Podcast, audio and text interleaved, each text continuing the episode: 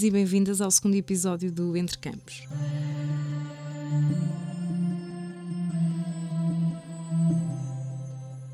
Como é que a religião é vivida e experimentada pelas pessoas?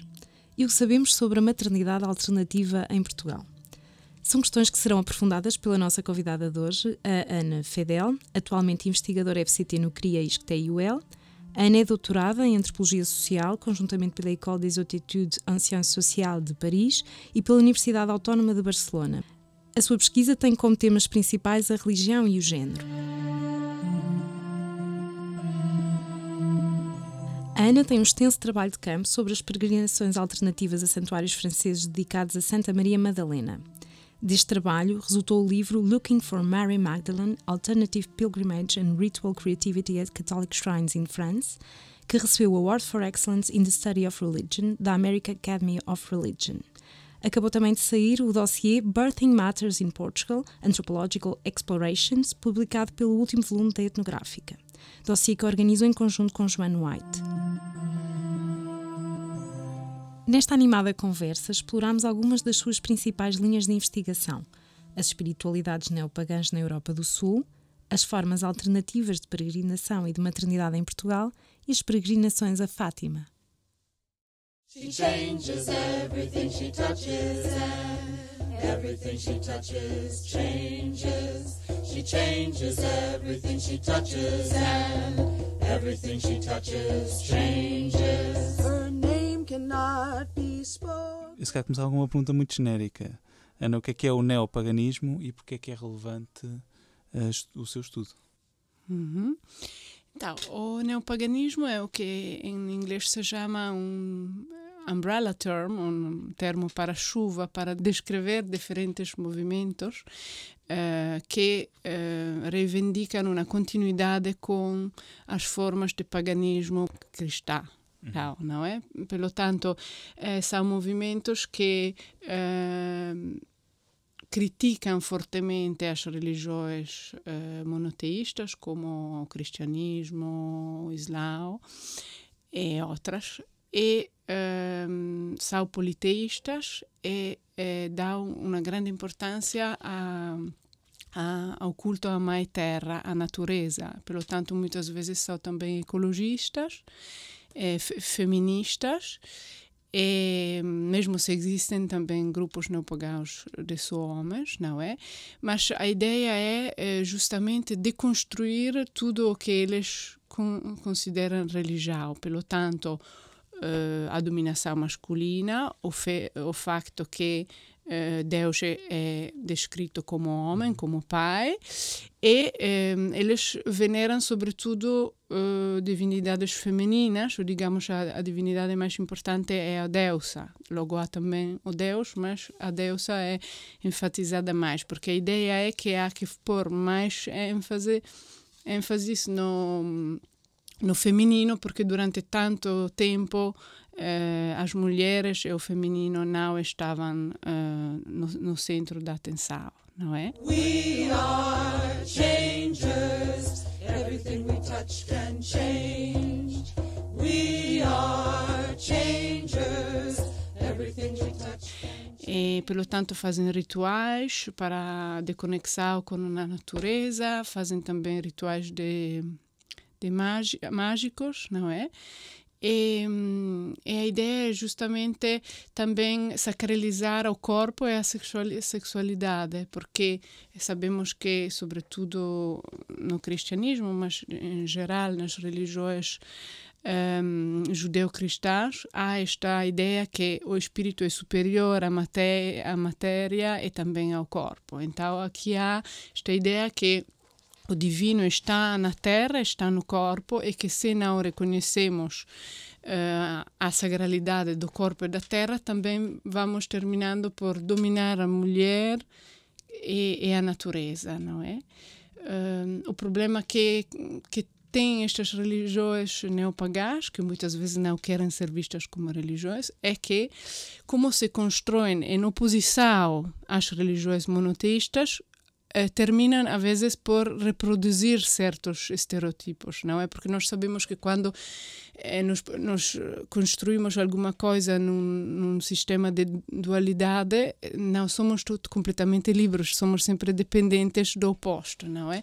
Então o que acontece? Eles, por exemplo, dizem que as mulheres são mais relacionadas com a terra, é, mas isso é um estereotipo muito antigo que logo diz que as mulheres são também mais animais e que foi usado justamente para tirar direitos às, às mulheres. Portanto, digamos que eh, são religiões interessantes, mas como sempre, quando procuramos construir uma religião sem hierarquias e sem diferenças de, entre os sexos, eh, encontramos problemas, porque a vida é complicada e estas hierarquias se geram sem que nós queremos, não é? E encontraste essas mesmas tensões quando acompanhaste as peregrinações aos santuários de Maria Madalena?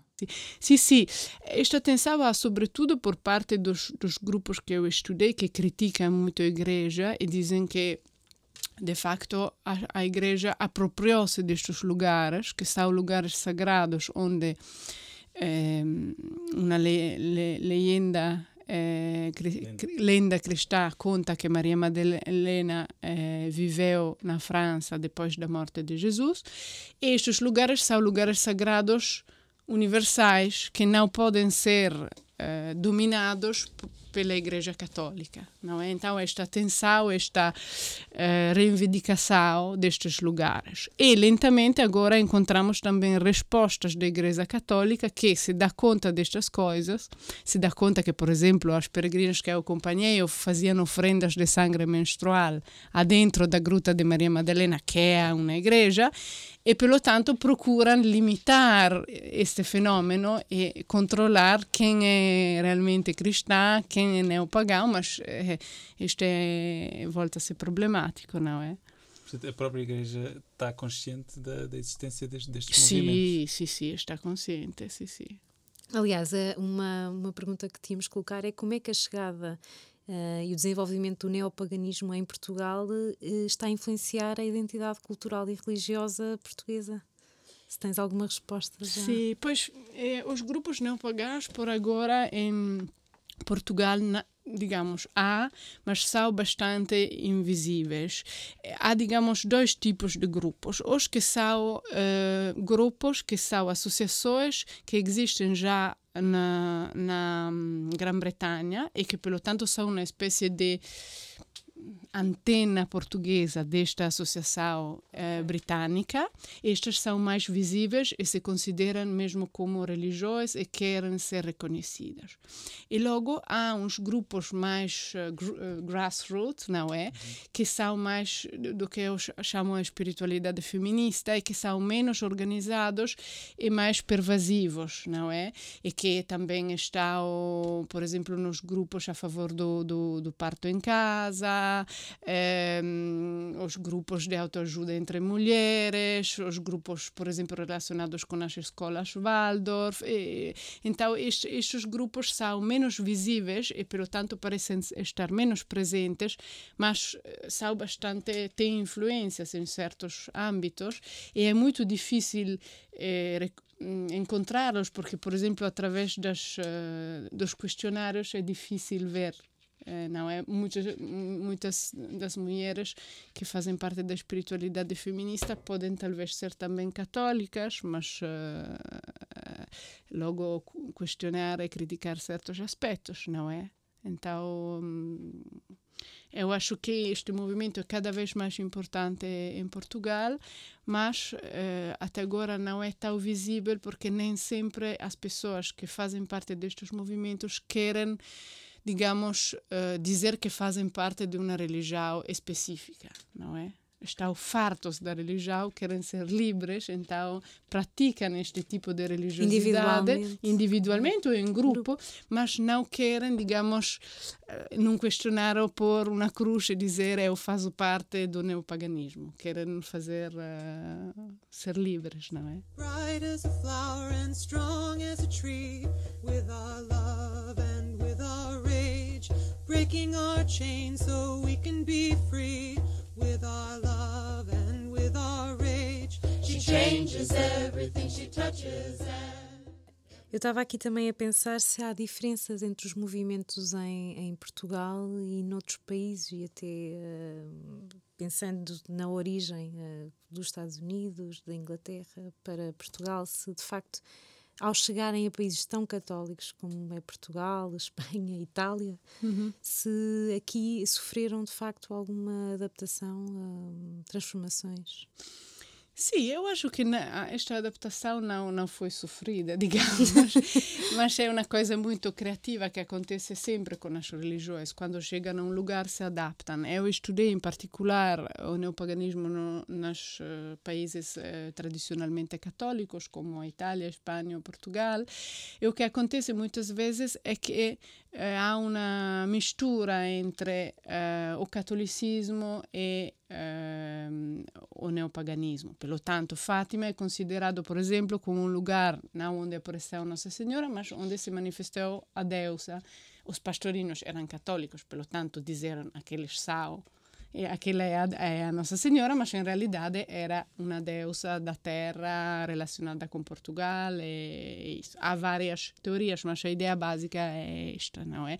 Pelo tanto, eles vão a Fátima eh, ou a lugares lá perto, digamos, nesta zona. Se fala, por exemplo, deste portal de Fátima, que é um portal de energia sanadora que está não só em Fátima, mas uh, no, no, território que está nos redores, não é?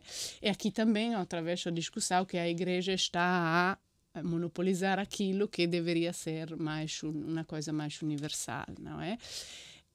Um, então é, eu acho que aqui em Portugal eu escrevi um artigo sobre isso. Estas formas, digamos, britânicas de neopaganismo mais uh, clássico, mais uh, rígido e muito crítico do catolicismo não tem tanta força porque justamente aqui a, a vertente católica é ainda muito forte. E a gente gosta de incorporar elementos católicos e unirlos, misturarlos com elementos pagãos. A mesma coisa acontece na Itália e também eh, na, na Espanha. É. Os movimentos disputam os próprios símbolos católicos, segundo aquilo que eu estou a perceber. Portanto, Fátima, portanto, não foi a Nossa Senhora que apareceu, foi uma deusa ligada à terra. Sim, sim, sim. É, logo, há diferentes teorias, há quem inclusive identifica qual é a deusa que apareceu lá, não é? E como sempre, como não, é um não são movimentos, digamos, rigidamente controlados, com textos escritos que regulam, há muitas, muita criatividade, mas eu acho que isto é o que faz que estes eh, movimentos sejam particularmente interessantes. Sim, não? aliás, explorou muito no, no, no, seu livro Looking for Mary Magdalene a ideia de uh, rituais criativos. Sim. É uma, aliás, é uma noção central do livro. Pois, eu falo de rituais criativos para, para descrever rituais que são, entre aspas, inventados, não é? Então, temos esta nova religião, este novo movimento religioso que é o, o movimento pagão, que mesmo se eh, diz que tem raízes no paganismo pré-cristão, é de todas formas bastante diferente, portanto é novo. E o que acontece é que no princípio, pelo menos quando eu comecei a estudar estes fenômenos nos, eh, nos anos 2002, 2003, a crítica dos cientistas sociais, sobretudo dos antropólogos, era que estes não eram verdadeiros rituais, não eram verdadeiras religiões, porque não tinham uma tradição e não eram, digamos, uh, coerentes, os rituais não eram sempre os mesmos e tudo isso. É, agora já a coisa mudou muito, há um boom de estudos do neopaganismo e da New Age, e um, ehm, digamos que se considera que é interessante estudar esta criatividade ritual porque mostra como funciona o ritual, não é? E, e, e que acontece quando se, se, os rituais se adaptam segundo se funcionam ou não. Então, se, por exemplo, um, num grupo de espiritualidade feminista, por exemplo, os peregrinos que eu acompanhei, eles faziam um, um ritual, veiam se, se resultava, se funcionava, se se, se sentiam mais fortes, por exemplo. Se funcionava, então continuavam a fazer também na peregrinação no ano seguinte. Se não, o adaptavam e iam falando para ver o que funcionava. Não? É, o que em, em inglês é let's see if it works, não é? Isto é, é muito importante. O que eu digo nos, nos meus um, estudos é que isto não é uma característica realmente excepcional, porque sempre, também no catolicismo e no que é estudo que é a lived religion, a religião vivida, a gente adapta, quer dizer, a gente vai a Fátima a pedir a Nossa Senhora, se a Nossa Senhora concede, tudo bem, se não, vai procurar ir a outro lugar, ou vai procurar não pôr uma vela, mas ir caminhando descalço. Quer dizer que esta criatividade é, é é típica da religião e dos seres humanos, Sim. não é uma coisa nova. O problema, a diferença é que os não pagãos fazem isso explicitamente e é legitimado. Hum. No catolicismo, não. A igreja não gosta desta e não criatividade reconhece. e não reconhece, não é? É, pelo tanto, esta é, digamos, eh, a grande a gran diferença. Uhum. Portanto, religião com experimentação, no fundo. Sim, sim. E o grande argumento é que as próprias religiões organizadas fazem isto. Sim, não é um argumento só meu, há toda uma corrente no estudo da religião, na antropologia e também em parte na sociologia, do que se chama lived religion, que diz que há uma grande diferença entre a religião proposta pelas instituições e a religião vivida pelas pessoas. Portanto, vemos o típico exemplo em Fátima é que há pessoas que vão de joelhos e há curas que vão lá, há um cura que contou isso, inclusive num congresso, e dizem, olha, eu sou cura, te prometo que a, a promessa já fica cumprida, não precisas de fazer isso. Não, nós, a igreja não quer isso, não, não, Deus não quer que tu sofres. E o peregrino ou a peregrina, o que responde é, é uma ficha promessa a você, Padre, é uma ficha promessa a Nossa Senhora ou a Deus. E, pelo tanto, eles fazem, porque para eles é importante fazer isso.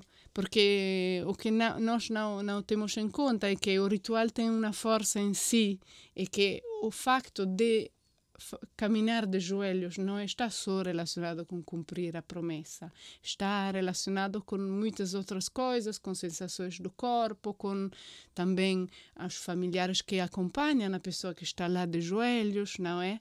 É, é tudo um, uma coisa muito densa que não se pode analisar simplesmente ao dizer esta é uma troca com o divino. É um fenômeno muito mais complexo.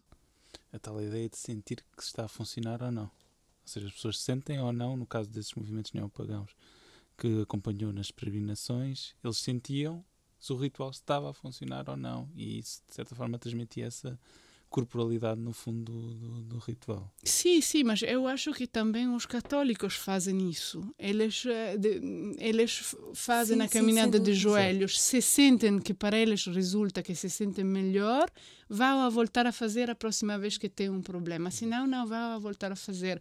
Para mim, isto é uma coisa muito importante. Eu venho de uma escola de sociologia, sociologia eh, de la critique, criada por Luc Boltanski, que diz que nós, como cientistas sociais, pensamos que os atores sociais que estudamos são estúpidos, basicamente. Seja, nós sabemos realmente o que está detrás do que eles fazem, eles não sabem, fazem porque são, acham, acreditam em Deus, pobrezinhos, mas eh, não compreendem realmente o que está detrás.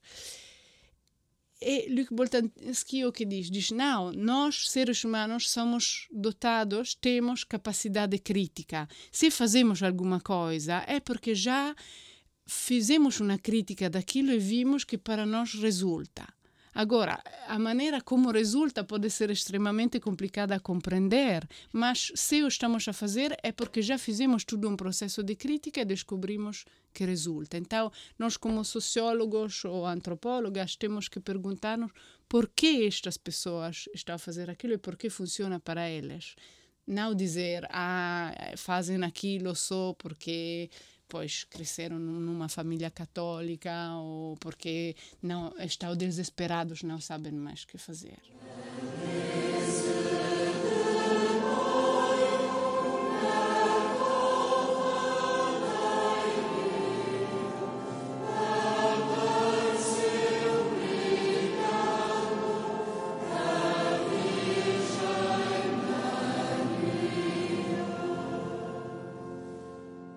Contar algum caso etnográfico que te pareça uh, interessante? Pois, é, eu acho que, por exemplo, um bom, um bom exemplo pode ser podem ser os peregrinos que vão caminhando a Fátima, não é? Que resolvem ir caminhando.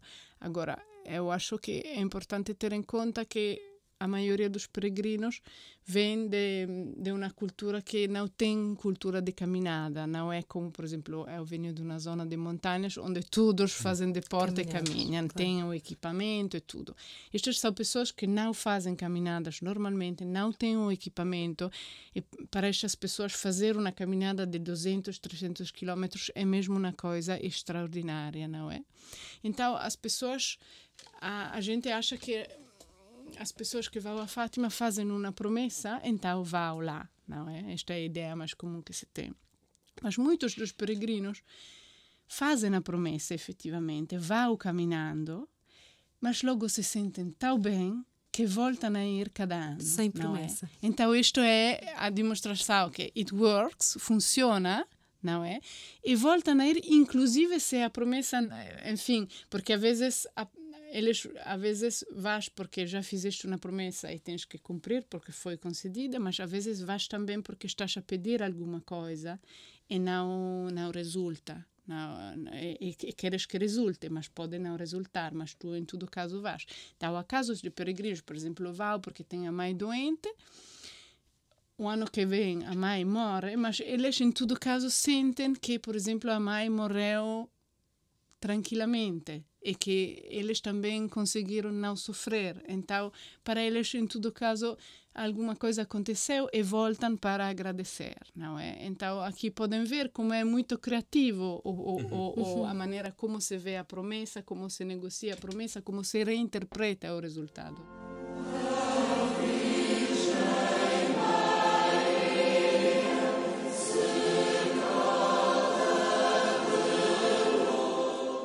Já te paraste com pessoas que se afastaram da religião depois de terem tido um resultado negativo?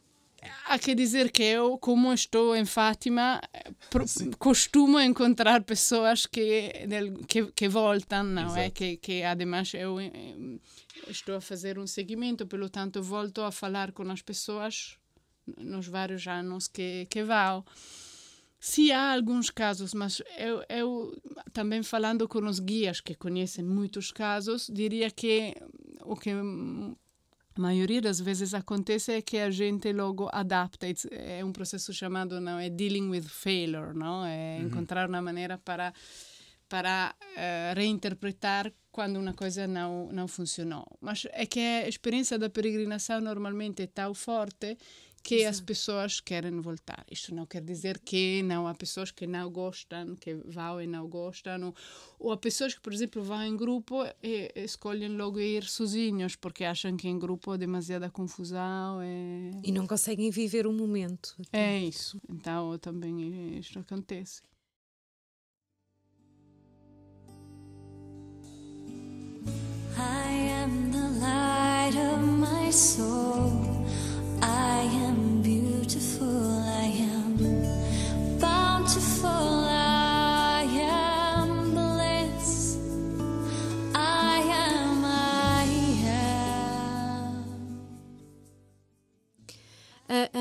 Iniciou também recentemente um novo projeto de investigação sobre a sacralização da maternidade em Portugal. Uh, saiu há bem pouco tempo um dossiê na etnográfica e, e nesse dossiê dá grande ênfase à experiência das mulheres e, e refere que vem colmatar, uh, por palavras suas, uma lacuna nos estudos antropológicos sobre a gravidez e o parto em, em Portugal. Pode falar um pouco sobre este projeto e contextualizá-lo? Sim, então este é um projeto, não é novo. É, quando sai uma publicação, normalmente o projeto é Já bem é mais velho, antigo. porque demasiado, se, se, se, precisa de muito tempo, não claro. é? Slow science. É, é um projeto hum, do meu pós-doutoramento, financiado pela FCT, sobre mulheres que escolhem uh, o parto em casa ou formas alternativas de maternidade, como o durante mais de seis meses, ou que se chama um, intensive parenting, uh, genitorialidade intensiva, uhum. talvez, sim. E, mas eu estudei pessoas que escolhem estas formas alternativas de maternidade por uh, razões religiosas, porque acham que uh, o parto, a gravidez, os primeiros anos de maternidade são momentos de particular importância para a espiritualidade da mulher e também da criança e eh, do pai, não é?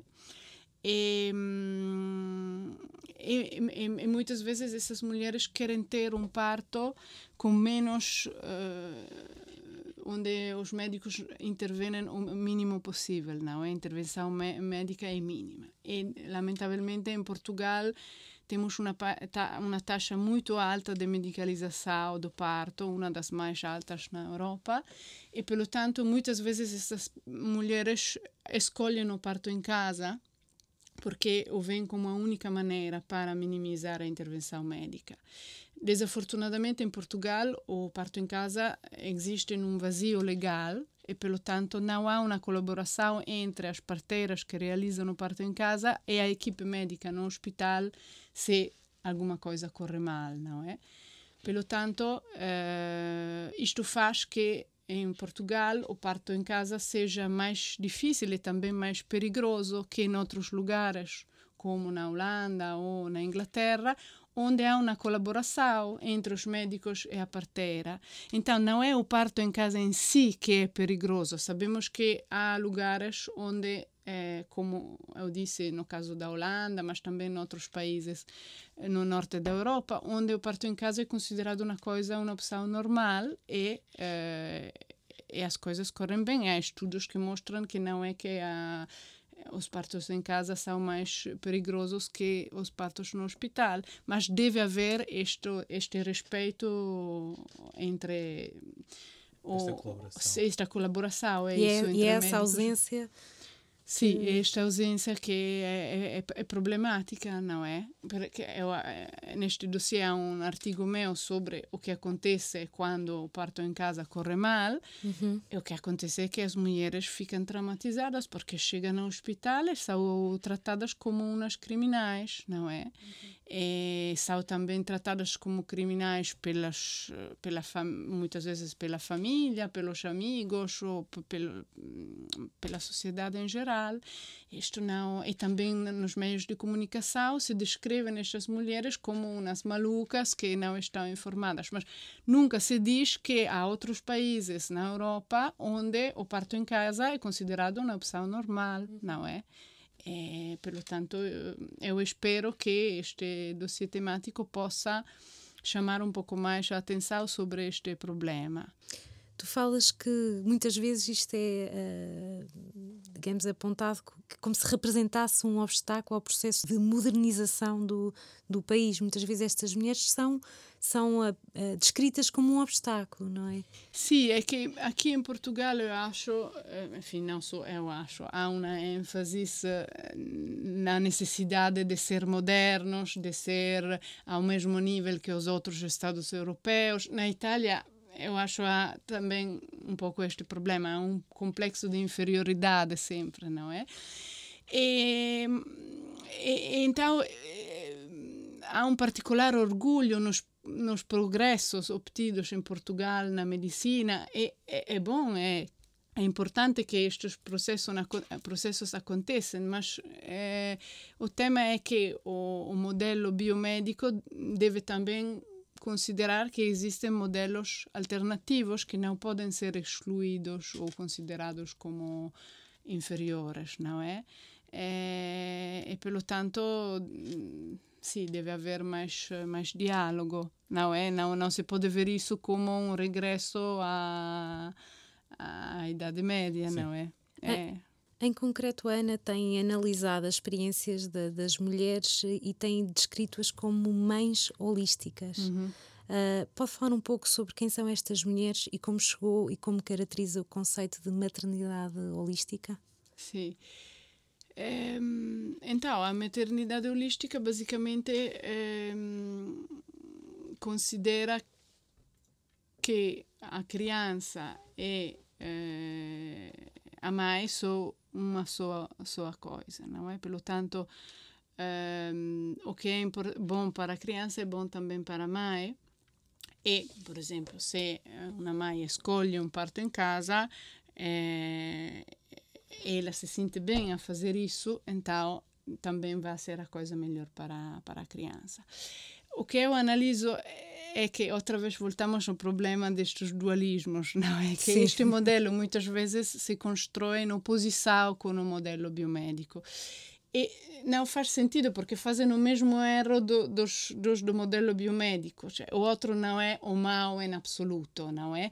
Se, pode ser útil também, às vezes, acontecem coisas e se precisa da, de, de, de ferramentas do modelo biomédico. Eh, deve haver um, um, um, diálogo, porque também o que eu analiso neste artigo é que muitas vezes estas mulheres mais holísticas, quando não conseguem ter um parto em casa, se sentem culpadas, cul têm sentidos de culpa muito fortes, porque pensam que são elas que não são suficientemente espirituais, suficientemente fortes e que por isso não, não foram capazes de ter este parto em casa. Mas o parto em casa não é para todos, não é como o parto na água não é para todos, ou como a cesariana não é para todos. É há mulheres que querem ter uma cesariana e têm o direito de, de a ter. É uma questão justamente de liberdade pessoal e de respeito pelas escolhas das mulheres. É dar às mulheres a liberdade de escolher como dar a luz, não é?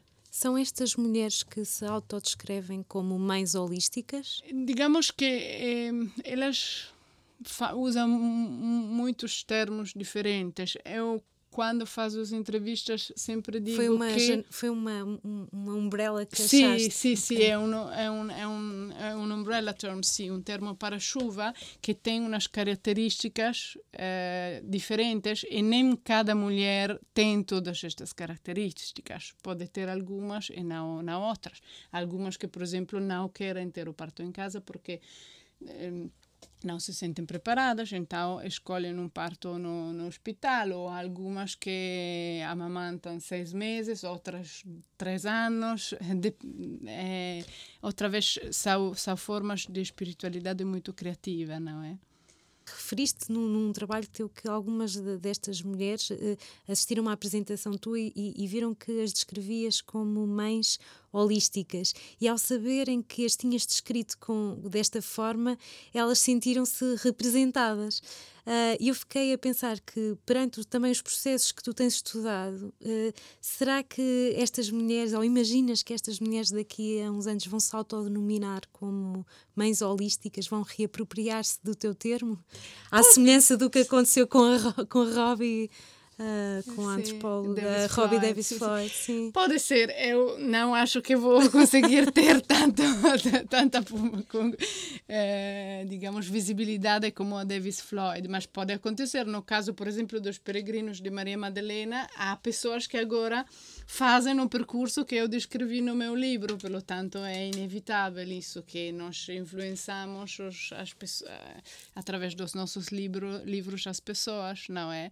É, é inevitável. E também eu acho que quando se escolhe um, uma, uma descrição, há sempre uns limites, não é? Há, talvez algumas que já acham agora que não é o termo, a palavra melhor, mas mas nestes movimentos também neo, neopaganistas, uh, nota-se que, que há uma, uma busca também por os trabalhos produzidos pelos antropólogos. Sim, sim, sim. Queres é por isso um que os antropólogos não, não, não gostam muito deles. Agora a coisa melhorou um pouco. Queres mas... falar um pouco sobre isso, explicar -nos? Sim, o problema é que os, os digamos, os autores rockstars são quase todos antropólogos. Carlos Castaneda, Michael Harner, e outras, não é? Pelo tanto, además sabemos, por exemplo, no caso do, do Carlos Castaneda, que ah, se descobriu que muitas das coisas que ele apresentou, apresentou como trabalho de campo, pois não, não, não há provas suficientes para ver que realmente são derivados do, do trabalho de campo. Há outros que são mais coerentes nesse sentido, como Michael Harner, que ainda é antropólogo e, enfim, é reconhecido pelos outros antropólogos, mas eh, também eh, há, há, muita apropriação hum, das teorias antropológicas. E, Eh, eu, no princípio, agora melhorou muito, mas quando comecei a estudar estes, estes fenômenos, teve muitas dificuldades. Eu tive a grande sorte que, dois anos depois que comecei a fazer o estudo sobre Maria da Madalena, saiu o Da Vinci Code. Pelo tanto, já todos ficaram a conhecer este fenômeno, mas no princípio era difícil. É por isso que eu estou muito contente que o meu livro, este Looking for Mary Magdalene, ganhou este prêmio da American Academy of Religion, porque foi o primeiro livro sobre estes temas a, a ter um reconhecimento assim importante, não é? Que mostra que já agora somos capazes de dar importância e, e estudar um, de maneira científica estes eh, temas sem correr o risco de, de que se pense que eu sou neopagá porque estou a estudar estes, estes, grupos, não é? Porque isso acontece? Sim, sim, sim. Ah, como agora todos pensam que eu sou católica super uh, fanática de Fátima, antes pensavam que, que eu era neo, neopagá. Eh, eh, pelo tanto, é, é, normal. E também há um sociólogo, agora não lembro o nome, mas que diz que para estudar a religião, como antropólogo, tens que ser um convertido serial e um apóstata serial, não é? Quando começas, fazes uma espécie de conversão e logo te, eres como um apóstata. E de alguma fação é verdade, eu acho. Para realmente compreender um fenômeno, tens que fazer observação participante e quando participas na religião o que tens que fazer é realmente viver os, os rituais, não é? Claro, claro. Eu acho que na parte da, da, maternidade, para também nós, nós compreendermos, se calhar um exemplo de caso, trazeres aqui, uh, do, até do teu último artigo, quando, do, quando o parto em casa corre mal, mães uhum. holísticas que acabam por dar à luz num hospital português, podes só dar um exemplo etnográfico para para percebermos o, o teu ponto. Muito bem, né? um podcast antropológico sempre tem que pedir exemplos antropológicos. Não, é verdade, é verdade, é porque é fácil fazer, fazer teorias, mas logo se deve provar através. Temos provas. É, não, não, mas é muito bom, eu sou assim também, né?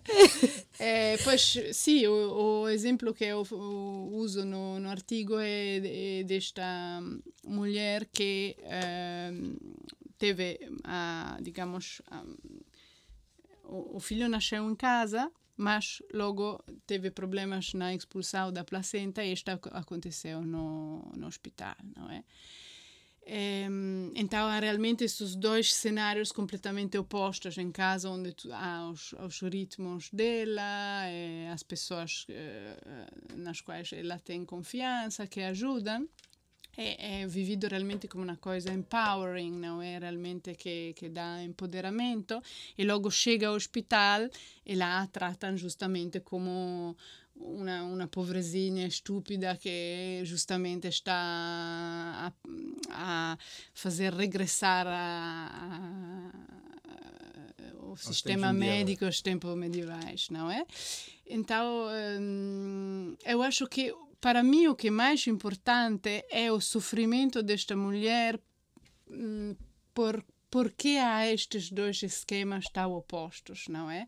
Eu acho que o estudo da, da, da Davis Floyd é realmente muito importante, mas agora temos que compreender que estes dois modelos são bons para pensar, mas logo na realidade devem ser complementados, eh, ser complementados porque senão, não, quando alguma coisa corre mal, pois é, é, realmente para as mulheres um grande sofrimento. Eu conheço mulheres que realmente ficaram numa depressão pós-parto e tudo. Bom, é, é, realmente problemático porque neste momento eres super vulnerável, não é? E, tanto, deves ser protegida, não podes ser tratada como uma criminal, não é? Uhum. E se calhar estou a supor, elas ficam um pouco in between, porque depois mesmo os outros grupos das mulheres que, que, que queriam ter o parto em casa e que tiveram o parto em, ca em casa, se calhar não se sentem também parte desse grupo.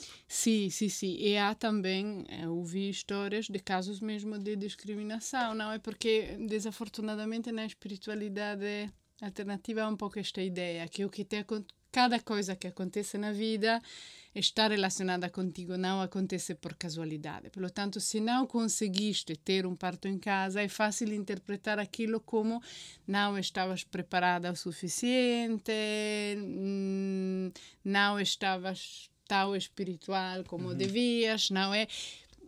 Estes discursos existem também na religião católica de e noutras religiões. Esta culpabilização, esta competição, eu sou mais espiritual que tu, portanto não é nada de novo, mas neste contexto do parto, eh, logo é realmente a mulher é muito vulnerável, isto também logo tem consequências sobre sobre a criança, não é? Então é, import é importante pois de construir esta oposição.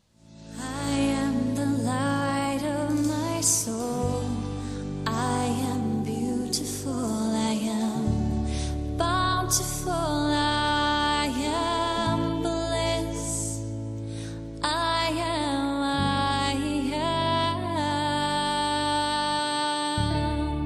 Obrigada, Ana, por teres aceito este convite. Foi um prazer conhecer melhor o teu trabalho.